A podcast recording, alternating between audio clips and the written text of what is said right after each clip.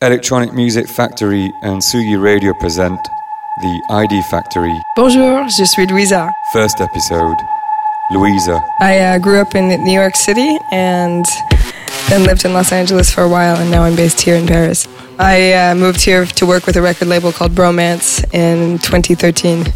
Et malheureusement, mon français, c'est terrible toujours. so, sorry, guys.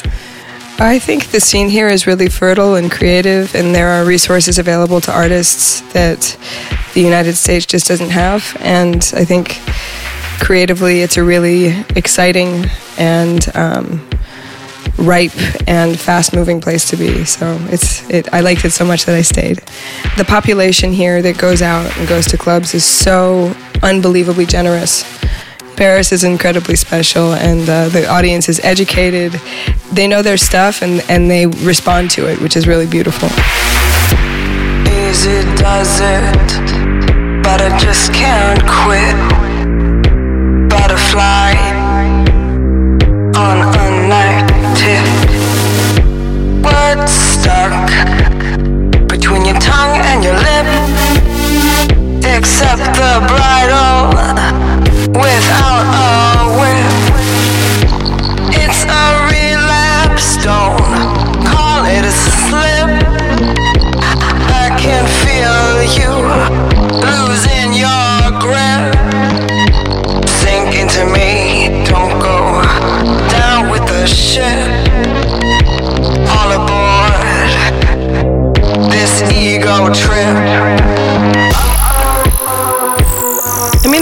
would like love to play the kind of bigger, like iconic um, clubs and festivals, Dekmantel or Berghain.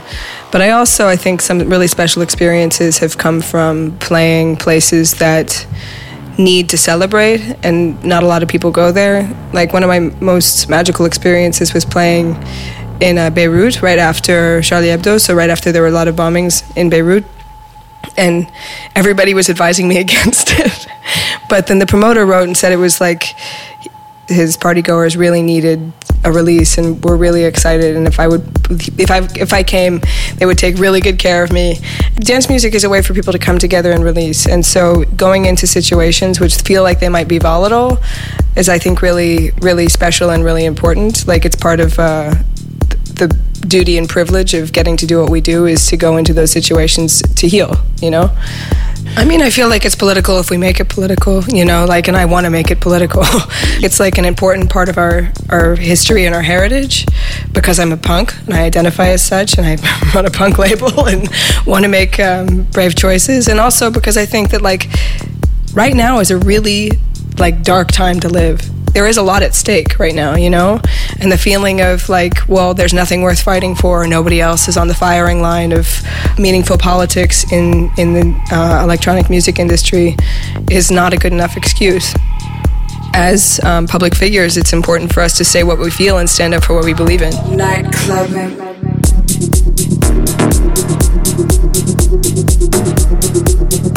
RAAR was started because we kept getting rejected and for being too weird. So uh, we started a weirdo label so we could really release music that we believed in. You know, like it's okay if it's not for everybody. And uh, we wanted a place for the kind of techno punk, this energy of being able to release music that we find challenging, beautiful, and unique it's also been kind of a spiritual learning exercise because every time we think that like we've screwed it up too much to keep going either financially or kind of creatively that it's just like this is too much work then something kind of breaks through that makes it more than worth doing. And it's really been our our, our passion project and it's really uh, given us the best way to like make new friends and develop uh, a community of people with, with like minds. And it's it's a having this label has been just a fantastic gift